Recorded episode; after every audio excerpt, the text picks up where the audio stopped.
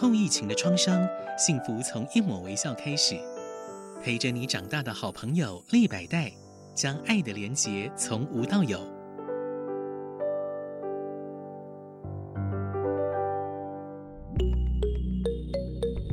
博物馆开门。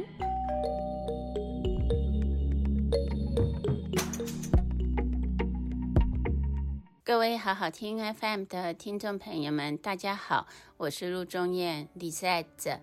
博物馆开门这一集，想跟大家介绍十五世纪德国北方文艺复兴版画杜勒的犀牛。阿布拉杜勒生卒年一四七一到一五二八，是一位德国艺术家、画家、版画家、雕刻师、理论家和艺术改革家。他的复制版画在欧洲广为传播。一四九四年和一五零六年的时候，他曾经去了威尼斯。他的创作有受到十五到十六世纪期间意大利知名艺术家的影响，比方说乔瓦尼·贝利尼 Giovanni Bellini、Andrea del Verrocchio，还有 Leonardo da Vinci。一五一零年起，他放弃绘画，转为雕刻版画。他对观察自然感到极大的兴趣，所以他的作品描绘非常的细致。他的版画创作之中呢，有七百多种动物。所以今天李在就来跟大家介绍他所画的其中一幅非常知名的杜勒的犀牛。杜勒的犀牛是他在一五一五年创作的木刻版画。他从来没有见过这头犀牛。他是依据一位艺术家就当年登陆葡萄牙里斯本的印度犀牛的书面描述和简短草图而创作的。这只活体犀牛是西元前至罗马时代以来在欧洲所见的第一头犀牛。一五一五年底，葡萄牙国王马努尔一世将这只动物作为礼物送给了教皇雷欧十世。生卒年一四七五到一五二一，这位教宗呢，他是源自于佛罗伦斯美第奇家族的成员。可是呢，很不幸的，一五一六年初，在意大利海岸，这头犀牛的船发生了海难。欧洲直到一五七七年之后，才有第二只犀牛抵达葡萄牙的里斯本，而那也只是一只印度犀牛的标本。尽管从解剖学的观点，杜勒创作的犀牛与实体犀牛有异，可是由于他的版画在欧洲非常的流行，杜勒的犀牛在往后的三个世纪被多次的复制。直到十八世纪，杜勒的犀牛一直被认为是犀牛的真实写照。到了一七四零年代和一七五零年代，在欧洲展出犀牛格拉拉之后呢，这头印度的杜勒的犀牛才被取代。雌性印度犀牛格拉拉是在一七三八年左右出生在印度东北部的阿萨姆邦，一七五八年逝世在伦敦，是第五只活着抵达欧洲的犀牛，也是第一只可以与一五一五年杜勒的犀牛相媲美、具有国际声誉的犀牛。印度犀牛格拉拉在欧洲巡演的时候，多位艺术家研究它，然后绘成版画，作为自然历史版画的模型。十八世纪启蒙运动时期，法国启蒙思想家、唯物主义哲学家、文学家、美学家和翻译家，也是百科全书派的代表的尼迪德侯，生卒年一七一三到一七八四。以及法国物理学家、数学家和天文学家 Jean-Le Rond d'Albert 生卒年一七一七到一七八三。他们两个人所合编的百科全书中的犀牛图像呢，就使用了格拉纳犀牛的图像。那杜勒的犀牛是如何来到欧洲呢？一五一四年。普属印度西南方戈瓦的总督阿方索·德·阿布盖给，生卒年一四五三到一五一五，他也被称为东方凯撒、海上雄狮和葡萄牙战神。他是葡萄牙贵族海军将领，他的军事和政治活动造就了葡萄牙在印度洋的殖民帝国。他去世前不久，被葡萄牙国王马努尔一世授予第一位高瓦公爵称号，成为第一位非出身王室的葡萄牙公爵，和第一位葡萄牙海外领地的贵族头衔。他试图控制从印度洋通往大西洋、红海、波斯湾、太平洋的海军航线。由土耳其帝国及穆斯林与印度人联盟有的内海，变成葡萄牙人的内海。总督阿丰索的阿布盖尔给派两名大使前往印度西北的甘白，拜会孟加拉的苏丹国哈比沙王朝统治者苏丹穆扎法尔沙二世，请他授权在第乌岛建造一座葡萄牙的堡垒。可是这位苏丹没有同意。可是呢，他送给葡萄牙珍贵的礼物，包括一头印度犀牛和一把镶嵌象牙的扶手椅。犀牛配有一名训练员。印度犀牛的特征与非洲犀牛不同，只有一个角，背部有厚厚的皮肤板与柔软的皮肤相连接，以便犀牛移动的时候可以活动关节。苏丹送了这只犀牛以后呢，就由葡萄牙贵族船长 Francisco b e l e r a 古丁侯领航，尽快将皇家礼物以船运往葡萄牙首都里斯本市的阿朱达堂区的圣母教堂。一五一五年的一月，这艘船和另外两艘一起离开了印度西南方的沟瓦，航向里斯本。期间，在非洲东南印度洋海域的马达加斯加，离非洲西岸一千九百公里，还有英属大西洋岛屿圣艾蕾娜，以及位于北大西洋中央有九个主要岛屿的阿萨雷停留。这个群岛距离葡萄牙里斯本差不多一千六百四十三公里。在这个遥远的航程之中呢，犀牛被喂食稻草、干草和煮熟的米饭。经过四个月的航行，满载香料和其他珍宝的印度舰队就在一五一五年五月二十日抵达了里斯本港。犀牛登陆以后，国王马尼尔一世的异域动物园又增加了一个贵客一手。欧洲人已经有十二个世纪未见过犀牛，当时呢是从古代作家的记录才知道它的存在。犀牛在西方文化是神秘的野兽，在动物寓言中呢，与传说的 Monocelo，也就是独角兽，常常会相混淆。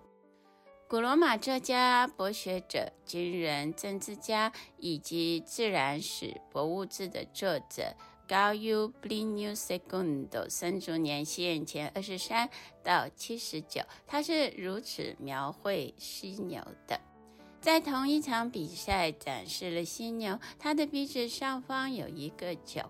从那时候起，我们就经常看到它。它是大象的第二个天敌。它在岩石上磨尖它的角，以攻击其他动物最脆弱的部位——腹部。它和大象一样长，但腿比较短，颜色是黄杨木色。学者和好奇者纷纷前来考察这只犀牛，同时呢，绘制图像，也成为了后来德国版画家 Hans Buchmayr 生卒年一四七三到一五三一，还有你在这集所介绍的 Dürer 所描述的依据。这些图画在意大利、中欧和德国流传。特别是在葡萄牙的里斯本，那些知识分子啊、商业交流的地方，都可以发现他的作品。一五一五年，意大利佛罗伦斯的物理学家 Giovanni Giacomo Beni 在罗马发表文章，其中有犀牛的版画图和描述的内容，其中描述的就是说，如何这只犀牛轰动的抵达里斯本。接下来的几天啊，这个犀牛到达了里斯本之后，国王在里斯本的街头就举行游行。行进的时候，犀牛没有和其他的珍奇动物冲突。六月三日，在始于一三三四年的传统基督教的神圣三位一体的节日 Saint Trinity，总督的 Albuquerque 给安排了一场犀牛和他的小象的竞技，他的动物习性以及古罗马作家 Pliny 的描述，大象和幼象是犀牛的天敌。可是当时大象发现对手之后，也许被当时现场喧闹的人给吓到了，就跑到围栏里避难。独自留在竞技场的犀牛，因此就被判为胜利者。竞技场坐落在皇家公寓和米内之家，是现今内政部所在地和宫殿广场间的庭院。国王马努尔一世需要教皇的支持，以保障葡萄牙在远东和巴西的专有权，因此呢，就决定在一五一四年将犀牛献给意大利佛伦斯的美琪吉家族的教皇雷欧十世。一五一六年初，犀牛启航，先运往靠在法国南部马赛海岸附近的伊夫岛上。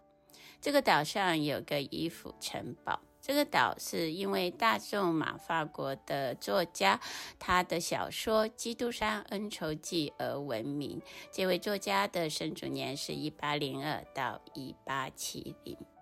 犀牛抵达法国南部地中海蔚蓝海岸的伊夫岛的时候，一五一六年一月二十四日，法国开明的君主和文艺的庇护者法兰西斯一世国王，生卒年一四九四到一五四七，他特别从法国南部的 Provence 的马克西曼拉圣伯姆的回程，特别到伊夫岛去一睹这只犀牛。一五一五年，在意大利北部马里加诺的马里尼诺战役，这位国王法兰西斯一世的军队，他曾经结合威尼斯联军大胜米兰与战士。犀牛的盔甲和对抗大象的威力，正好象征这位国王全副武装战胜骑士的精神。犀牛之死，现在来谈一谈，随后这只犀牛是怎么样死去的。犀牛随着船舰继续驶向罗马，可是，在意大利南部拉斯贝西亚的海岸以北的一个地方，叫做维内雷的港附近航行的时候，一场突如其来的风暴发生，船难失事。犀牛因为被锁在船上，没有办法游泳而溺死了。另外有一个说法。让巴利用写道：犀牛的尸体在罗马附近的 Civitavecchia 被发现后，填充自证给教皇。可是这个说法没有可靠的依据。最详细的记载应该是源自于文艺复兴时期的作家 Paolo Giovio，他效力于佛罗伦斯十五世纪到十八世纪中期欧洲最强大的名门望族美第奇以及教宗。他的作品记述说，葡萄牙人给教皇真实大小的肖像，描绘了犀牛悲惨的结局。犀牛在暴风雨中奋力挣扎，成为了英勇和英雄的象征。这件事情使得意大利的拉斐尔和乔瓦尼·纳尼在罗马时也描绘了犀牛。犀牛的故事也启发了英国小说家 Lawrence Norfolk。这位二十世纪的小说家，在一九九六年写了情节复杂、细节丰富的小说《教皇的犀牛》。一五一五年五月二十号到六月三日期间，在里斯本，人们对于犀牛很好奇，许多的艺术家和学者绘制的犀牛的草图的描述传播到了欧洲各地。杜勒的犀牛在一五一五年抵达了里斯本之后，从五月二十到六月三日展览期间呢，有许多许多的艺术家、还有文学家以及人文学家都特别到里斯本去观看，同时以图像或者是文字等方式描绘，传播到欧洲各地。这其中有一位捷克的人文主义者 Valentin Fernandez，他以德文写信给他的朋友，就描述了这个犀牛。这个文件呢，可能后来传到了纽伦堡，启发了杜勒当然，除了这个文件或者是图像，可能还有其他的作品。杜勒首先是用钢笔绘制了草图，同时附有说明文字，名为 Rhinocéron 一五一五年的这张图没有署名，现今典藏在伦敦的大英博物馆。杜勒在犀牛背上特别添加了小独角金牙齿，画了皮肤皱纹，像甲壳动物的板。腿的皮肤描绘成爬行动物的鳞片或鸟的腿，还画了一个大象的尾巴。为了大量复制这只犀牛，杜勒不久后呢，就根据他第一幅钢笔画。制作了木刻版画，印刷品中犀牛朝向另一个方向。雕刻版的标题是一五一五 r e n o s e v 并且以 AD 他常用的缩写字母来签名。由于木刻技术没有办法像钢笔那样画出精细的线条，因此犀牛的甲壳就不再让人联想到甲壳类动物，而是让人联想起金属盔甲。雕刻说明是以活字印刷，在图像的上方，其内容有提到伟大而强大的葡萄牙国王。杜勒在纽伦堡创作的同时呢，在德国另外一个城市 Augsburg，还有另外一位德国的版画家 Hans Burgkmair 的 Adler，同样也创作了类似的版画犀牛。两个作品，他们的轮廓、皮肤皱纹几乎相同，所以就有研究认为说，他们两个同时看到了类似的资料。